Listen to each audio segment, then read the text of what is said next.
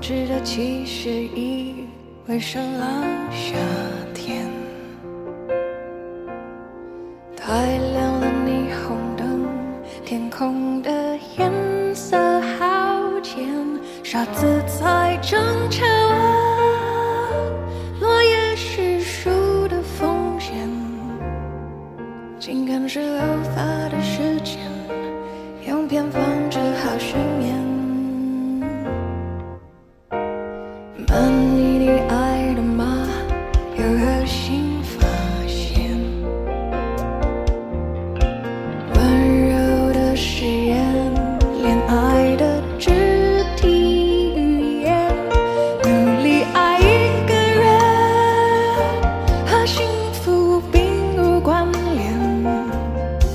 相信啊，爱与不爱之间，离得不是太远。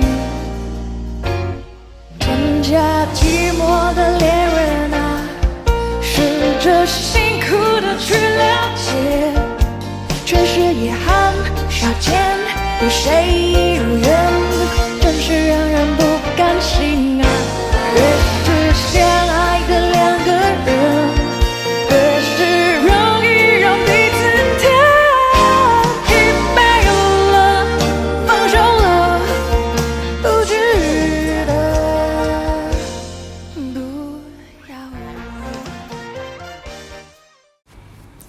大家好，欢迎来到包法我拜托。呃，今天就是想聊一下关于自己内心的一些东西，还有最近发生的一些情绪上的变化和自己的一些思考吧。首先就是改变这件事儿，因为确实会有很多人、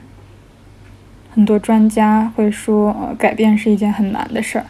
包括在心理学的研究方面都发现。嗯，人们其实不管是从生理上还是心理上，都比较抵触改变这件事。我所说的改变是对于生活状态、工作状态以及其他的人际关系等方面，做出了一些超出你平时稳定状态范围的一些事儿，或者是被迫的进行一些变化。嗯，比如说在一项研究中。呃，不知道大家有没有看过那个压力值的表啊？就是可能很多人都看过，是关于生活中的重大改变给人带来的压力值的大小。我记得里面好像有一些，比如说关于工作变动、结婚、离婚，还有就是搬家，或者是呃亲人离世啊这样的一些人生大事儿吧。然后其中就会有一些对应的压力值的表，所以说，尽管有时候我们在生活中并没有感觉到这种被迫的改变、被被迫的变动给我们带来什么压力，但其实身体或者说心理上的一些问题已经在警示我们了，说确实它给我们带来了很多压力，并且。有可能这种压力已经表现出来，只是我们还没有察觉到而已。所以说，不管改变是一种主动的行为，还是被动、被迫的行为，它都会是一件比较难的事儿。不管是说从主观上来说，你自己去进行改变，还是说在身体的调整、生理状态的调整方面会有一些变化，它总是会给你带来不一样的东西。因为人都是喜欢待在舒适区的嘛，不管我们承不承认，其实我们都喜欢的是更倾向于的是一个安全稳定的状态。呃，每天做同样的事儿，重复的事，然后每天吃一样的东西，每天跟呃比较类似的朋友交往，嗯，至少不是说每天的话，也是在一周、一个月之内，这些东西不太会大的改变，因为。如果变化的特别频繁的话，确实会给我们带来不适感。就拿我自己来说，其实最近有一些，呃，工作上，包括人际上，还有其他各方面的一些变动吧，我是明显能感觉到这些变动本身以及它将带来的后续的结果，会给我带来一些很不一样的、很不。好像是我无法掌控的东西，并且在我心里面，它消耗了很多的资源，嗯，这么来说吧，因为我们可能每个人都有一些心理资源，去应付我们生活中、工作中的一些事儿。但是当很多的变化在变动，然后消耗掉你内心的一些资源的时候，你就没有其他的心理资源去应付其他更多的事儿了。不管是说更多的工作压力，还是说生活中的变化，你好像已经被消耗完之后，就会觉得特别的空。如果再消耗下去的话，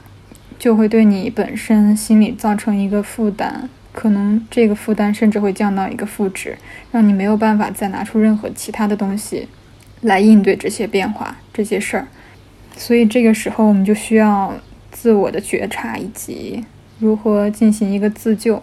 那我本身其实是，可能和很多人一样，是一个比较内耗的人。在发生了这些事儿之后，我第一个可能不会是想说如何让自己平复下来，如何去走下一步，而是不停的在进行内耗，不停的反复的想这些事儿，陷在里面。比如说，会反复的想这件事该怎么办，这件事儿，呃，跟牵扯到的人，在听我说到这些之后，会不会有什么反应？那我怎么应付这些人的反应？我该怎么应对这件事？组织这件事会让这件事发生的伤害对我和他人都降到最低，或者说，让别人感受到的变动。都降到最低，降到一个安全值范围内。人们因为大家都是不喜欢改变的嘛，所以要尽量的如何把这些改变值的范围缩小再缩小，让人们几乎感觉不到变动。但这可能是只是我一厢情愿的一个想法吧，就可能真的是特别内耗的人，因为你自己身在其中，你可能感受不到，但是。所有的事情，当它已经发生的时候，首先第一个，它的事实是无可改变的。虽然说你能够，呃，做努力做出一些什么去，让这些事变得可能在你的接受范围之内，但事实本身是无法改变的。你再怎么穷思竭虑的去想这件事，只会让你自己更消耗，让你自己更心理资源更少，更无法应对其他的事情。所以说，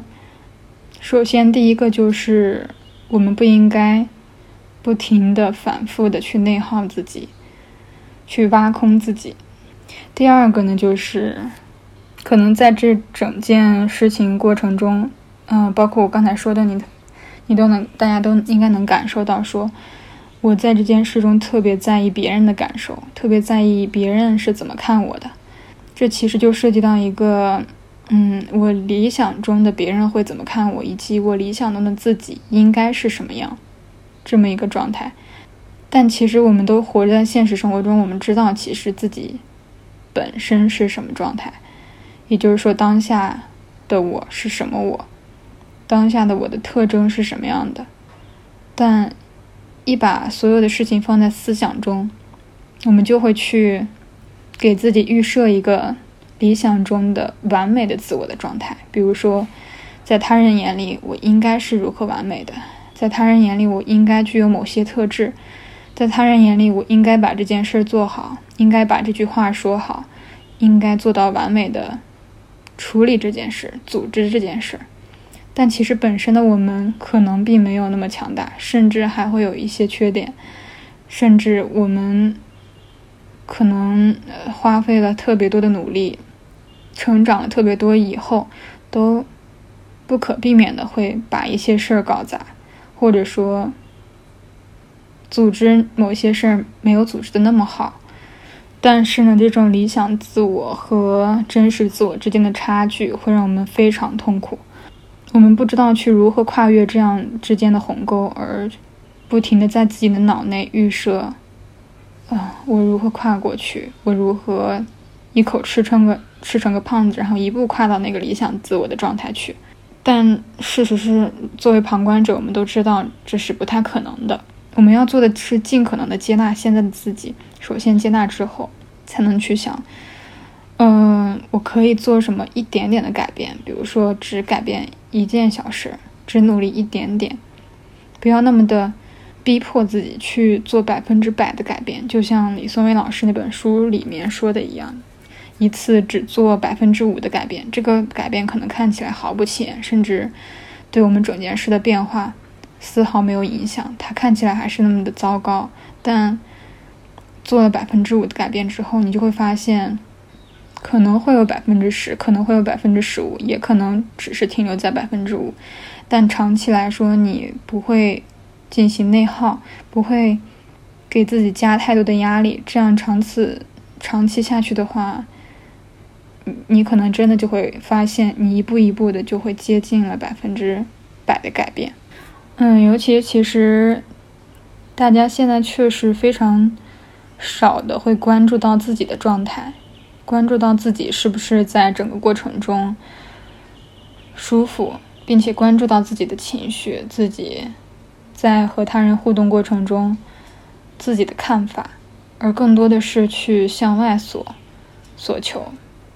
不仅仅是物质或者各种的信息流带给我们的东西，塞给我们的信息数据，而是说，嗯，别人的看法，因为我们是处在一个巨大的人际关系网络中的，每个人都是，我们可可能有呃家人、朋友、领导。上司、同事，嗯，多种陌生人，或者说甚至商场的一个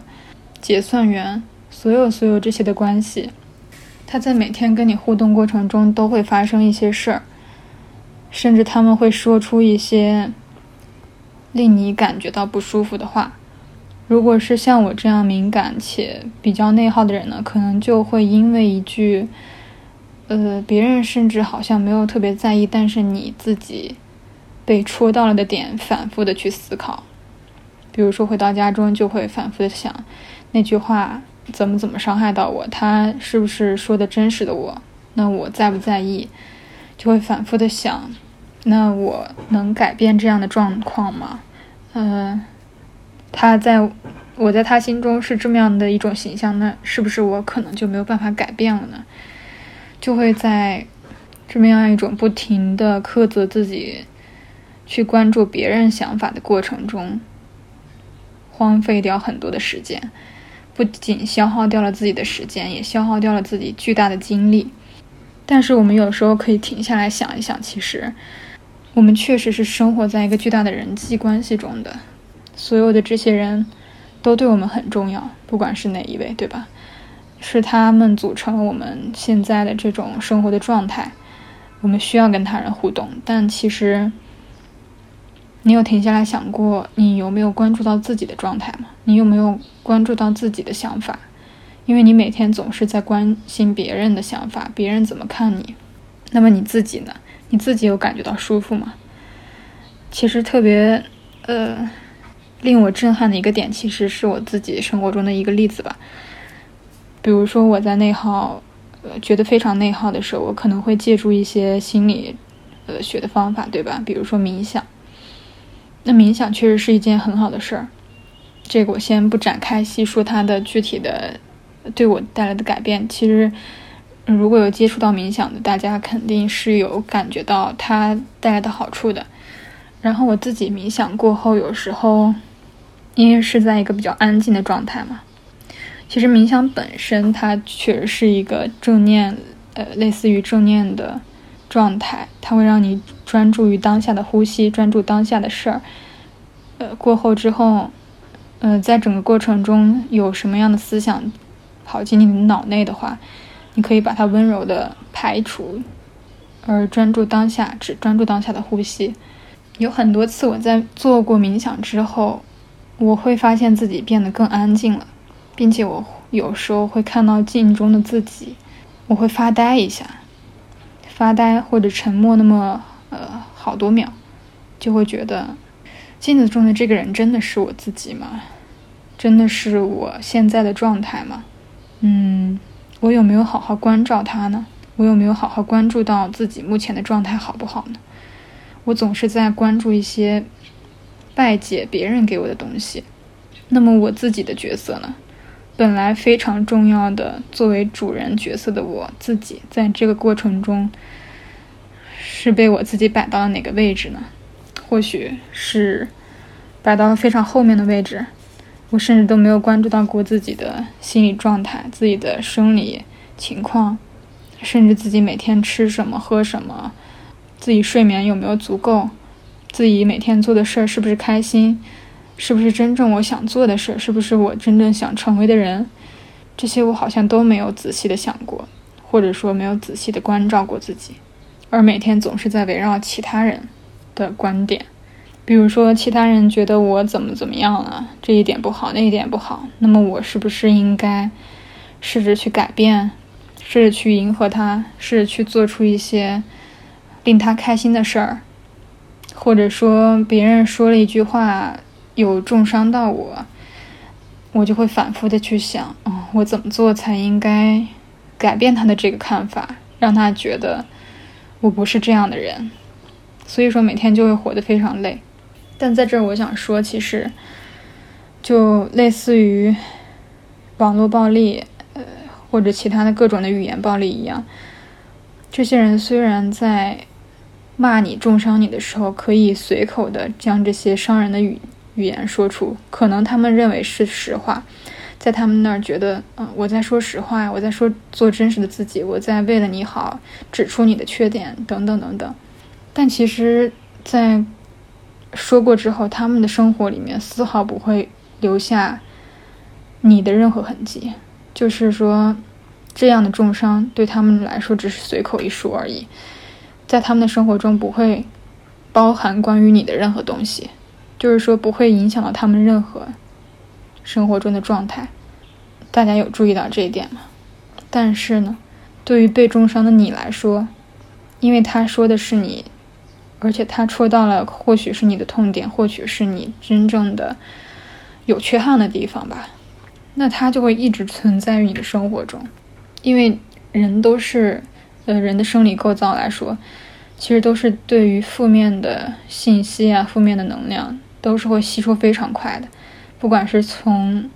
深度来说，还是从呃停留的时间长度来说，它可能都是会影响你非常多的。比如说，别人说了一句好话，你可能不太会记得住；但是如果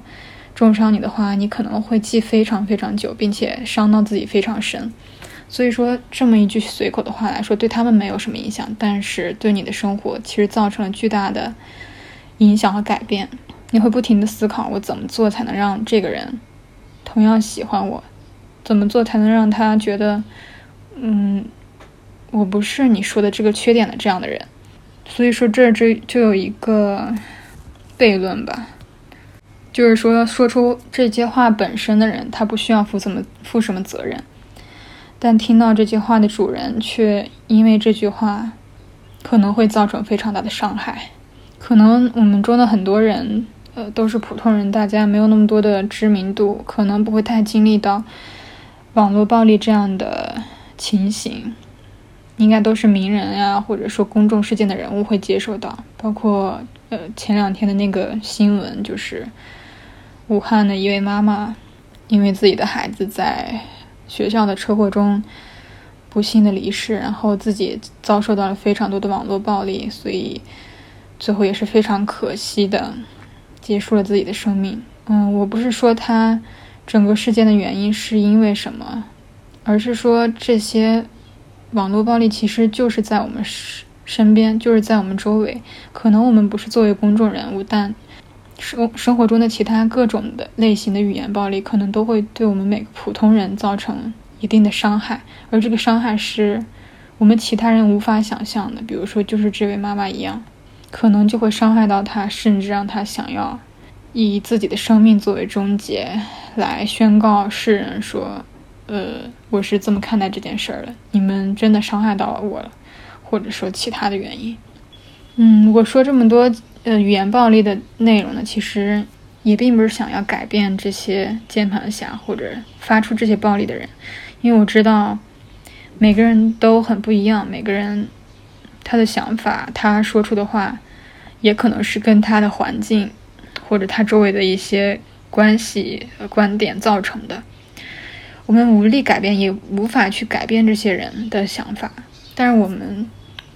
可以关注到自己，我是想说，呃，作为语言暴力这一方的弱者，我们怎么去对待这些伤害到我们的人？我们怎么去调节自己？我并不是说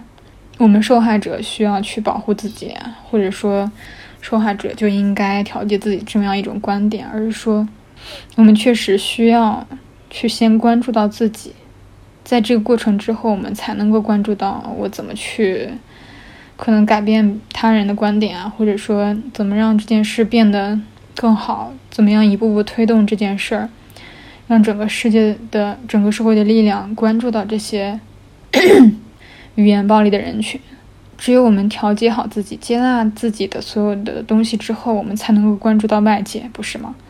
所以说，我在整个过程中，其实首先提倡大家进行一个自救，不管是不要想太多，还是说去寻找一些心理自助类的书籍、视频，或者是说去求助于朋友、求助于真正的心理咨询师，让让他们来帮助你。所以说，我们真的需要先关注到自己，再去关注那些外界的很多纷扰。嗯，而且，嗯，在我自己观察自己的一件事，就是其实我们的生活中并不是总是充满快乐，或者说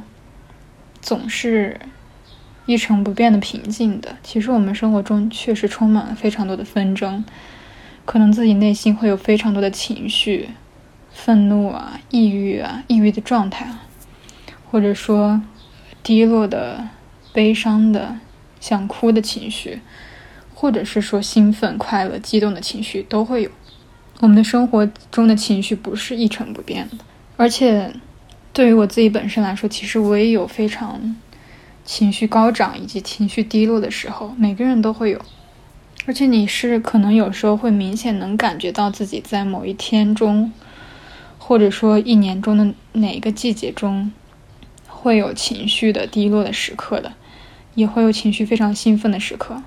就比如说很多女生其实，在来生理期之前的几天，会有非常情绪低落的时候，这个类似于呃产后抑郁，当然也没有那么严重，就是说会有类似的一个状态，说会有非常悲伤的时候，这个我也去查过一些资料，说可能在生理期之前会有。雌激雌激素的一个迅速的骤降，所以会导致大家不明理由的、不由自主的就会情绪非常的悲伤低落。所以可能在那个状态下，很多时候我们是没有办法控制自己的，因为生生理的调调节嘛，我们确实没有办法拿它怎么办。但是我们能做的唯一的事情就是可以意识到它。可以觉知这件事，比如说，嗯，确实，现在我确实是处于一个情绪低落的状态，但是呢，我并不总是这样，我也有情绪非常快乐的时候，我也有能控制自己情绪、能想明白的时候，我只要知道我有这个时候就够了。那么，尽管现在我情绪低落，我也可以，好吧，那就任它这样吧，那我就平稳的度过这一段时期，嗯。我就允许自己有这么一段不是那么快乐的时间，只有这样，我们才能够过渡到那个也允许自己有情绪高涨的情况下的那么一样一个状态。因为在整个过程中，我们都是需要接受全盘的自己，接受自己有好的时候，也有坏的时候。当然，这个好坏并不是说呃善恶哈，就是说我们情绪状态可能会有好坏的时候。一旦知道了这件事儿呢，可能我们就更能和自己去和解了。不管外界发生什么，不管别人如何重伤你，因为确实，呃，像很多的名人在经受网络暴力后，他别人安慰他们那样的事，都会说一件事儿，就是因为他们确实会，呃，有非常多的知名度，然后大家都会看到他们，而且他们的行为是暴露在。公众平台上，他们每一个细节都会被网友进行，不管是小的还是大的拆解，不管是对的还是错的。所以说，当在这样的一个情况下，确实会有非常多的人喜欢他们。同样呢，有多少人喜欢他们，应该就有有多少人会讨厌他们？因为因为人是复杂的，每一个人身上都有很多的多面性，这是不庸置疑的。尽管，嗯，更何况是说非常非常多的人，网络上有那么多的人，如果你的一个行为能招致很多人的喜欢，这就说明这样一个行为同样会招致其他人的讨厌，因为在这这么多的人中间，一定会有因为一件事而观点相斥的两个人，是一定会发生的。所以说，放在我们的生活中的这样一个小的场景中，可能会没有那么多的人，但是也会有一定的概率会发生这样的事，就是说，你做出的一个行为，呃，在有些人看来是非常棒的，是非常有个性，或者说非常的有想法，但是在另一些人看来就觉得说，你怎么能这样做？你这样做是不好的。尽管你并没有做出任何伤天害理的事，或者说让任何人蒙受呃伤害的事儿，但就是会有人因为这件事本身，因为你说的话的本身，觉得你不好，觉得你应该改变，所以说是这么样一种状态。我觉得，另外呢，其实我还想说的就是，尽管你处在一个很不好的情绪状态中的时候。你要会学会去在生活中发现那些让你能够感到快乐的事儿，比如说很多，甚至是就是被动的让你能感受到快乐的事儿。我的意思就是说，比如你知道喝咖啡，或者说运动，或者说跟朋友聊天能够给你带来一定程度的快乐，那么你在情绪好的时候，你就要把它记下来，不管是记在本上，或者是纸上。书上、手机上，或者是标记在你的内心，你都要把这件事给 mark 下来。这样，一旦你处在一个情绪低落的时候，你就要学会的去自救，去让自己去发掘这些事，去告诉你自己，啊，那件事能给我带来快乐，那我何不去做一下？何不去尝试一下？尽管你非常的无力，非常没有办法去做这件事。但我还是那句话，就是你可以进行一个百分之五的改变，就像李松蔚老师说的那样，他呃建议一个人每一天只花一个小时去做一些改变，其他的任何时间都不进行改变。那么你就会看到这这么样一个尝试的好处在哪里？因为生活中是必然有一些事会给你带来快乐的，不管这件事是多么无聊，多么令人在。令别人看来多么的没有用、没有意义，或者说不能给你带来什么成长，或者是呃，或者甚至说是金钱上的效益，但它能够帮助你快乐，那这件事儿就值得留住，就值得在你情绪低落的时候被你调动出来，因为你要不遗余力的去发现自己、认识自己、觉察自己，并且。能够慢慢的掌控自己，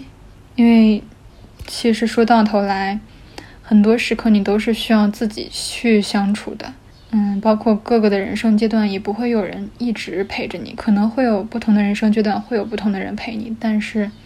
你一定要学会如何让自己要有自己的一套方法吧，不管是快乐还是说平静，都需要了解自己，这样的话才能。让自己发挥最大的，嗯，好的状态的效果吧。还有一件事，我觉得，呃，对于我来说，可能是一个解决办法的，就是说，嗯，我们通常在心理学里面说的表达性写作吧，嗯，我不太清楚是不是是这个词，就是说，通常在我不太开心的时候，或者觉得心里有非常多的杂事儿的时候，我会尝试把它们都写出来。不管是这些写作的内容是我心里的情绪，还是说我今天遇到了什么困难的事儿，或者说我烦躁的点、愤怒的点，我都会用一种手写的方式把它们记录下来。然后呢，可以进行删除，可以把它们都删掉。但是你写的这个过程很重要。比如说今天我就遇到了非常多的令我感到压力的事，并且我无法排解它们。嗯。所以说，我就把它们按照压力的等级值进行一个排序，并且把它们用画图的方式来写下来。比如说这件事给到我的压力是，可能一百分我会打八十分，那另一件事给到我的压力是，一百分打了四十分。然后呢，我会告诉自己，问自己说，那么这件感到压力的事儿，明天你还会感到压力吗？如果感到压力的话，有没有降下来呢，或者升上去呢？那么在下周或者下个月、明年的这个时候，你会感到压力吗？这件事还能对你带带来造成什么影响吗？如果这件事在下周或者下个月就能解决掉的时候，那个时候压力值为零的时候，我可能这个时候瞬间就会感到一种释放，就会觉得，嗯，这件事总会解决的，只是时间的问题。这件事总会发生的。如果我在未来的某个时间点站在那里来看今天的事儿的时候，我可能不会觉得有什么。这个会给我带来一种非常大的释放感，非常大的舒缓的感觉。所以说，嗯，当然也有那种就是说 非常困扰我的，比如说在明年的这个时候，我还是会感觉到压力非常大。我能预计到，所以说我就会想一些办法去解决这些事儿。如果不能解决的话，那如何去接受？所以说，这是我今天用到的一个我觉得比较好的方法。还有一个观点呢，我认为就是说，嗯，其实生活中没有什么事是你必须要做的，包括在工作中，包括在人际关系上，没有什么事是你一定要做的。你那些一定要做。应该都是来自于别人给你的理想自我的压力，以及你给你设定给自己的理想自我的人设带给你的。其实你有些事没做也没什么，或者说你一定要成为什么样的人，有时候可能也是没有那个必要的，只是你一厢情愿的对自己理想状态、完美状态的一个诠释而已。所以说，有些事你觉得一定要完成的时候。有些理想的状态，你觉得一定要达成的时候，你可以不用太多时间就停下来，稍微想一想，去想一下，你真的想成为这样的人吗？你真的要做这件事吗？这件事真的是你想要完成的吗？还是说别人强加给你的？或者说，你觉得你做了这件事儿，别人会看得起你，会觉得你很好？当处于这样一个状态的时候，你可以再。往下思考一下，说被人看得起就那么重要吗？被人赞赏就那么重要吗？他给你的赞赏可能只是他生活中的毫不起眼的一部分，但是你为了得到别人的赞赏，你要付出巨大的代价。这个代价并不是说，嗯，可能你学习了很多东西，或者说做成了很多事儿，但是你有没有想过这件事真的是你想做的吗？如果并不是你想做的，而你只是为了达成别人的期许来做这件事儿，你可以衡量一下你的人生的时间和做这件事花出的时间代价、机会成本，值得你这么做吗？因为我们的人生是一去不复返的，就是时间是一次性的。当你做了这件事，你可能就会失去掉其他的机会。所以说，你要认真考虑这件事是不是你真的想做，还是说。你只是为了其他人的期待，所以说，当你认识到这个世界上只有你一个人值得，并且应该被你这样对待的时候，你的真正的世界才会打开，而不是说每天都在去做一个别人眼中、别人世界中的你，因为你才是你自己的主角。比如说，就像我现在这样，感觉到了生活中的一些变动、改变。感觉到非常大的压力，所以说来做一些自己喜欢的事儿，比如说录播课，把它讲出来，这么样一种排解的方式，能够让我感觉到有一些疏解。那么这就是我自己使用的方式，这也是我认真对待自己的一种途径。因为其实，在经过我们这几年的呃疫情的这样一个变化的时候。我有一种非常深刻的感受到，觉得说，嗯，这个世界上可能只有你能救自己了，只有你能决定你自己想成为什么样。其他的别人说的话都白搭，因为他们只是站着说话不腰疼，或者说，只是从自己的角度、自己的环境来告诉你应该怎么做，而只有你知道你目前的状态，只有你最了解你自己当下的情况，所以才能根据现在的目前的状况来做出一些事儿。别人都只是别人，他们也只关心自己的人生，所以说不要把那么多精力都放在别人身上，要努力的关注自己，要努力的想自己想要成为什么样的人，这才是比较重要的。最后借用一下我最近看的一本书，叫《生命之书》，它应该是讲冥想的，然后其中的一句话来进行结尾吧。它是这么说的，嗯，标题叫“从无名和痛苦中解脱出来”。如果某个开悟的人能满足我们的需求，我们就接受他；若是不能，我们又会去继续寻找另一个能满足我们的人。因为大，因此大部分人所渴望的只是不同层次的满足罢了。但重点并不是去发现谁开悟了，而是要了解你自己。没有任何一个权威能够让你认识自己。缺乏自我认识，你是不可能解除无名和痛苦的。好的，这样的话就是我们这期的播客啦。感谢大家的收听，拜拜。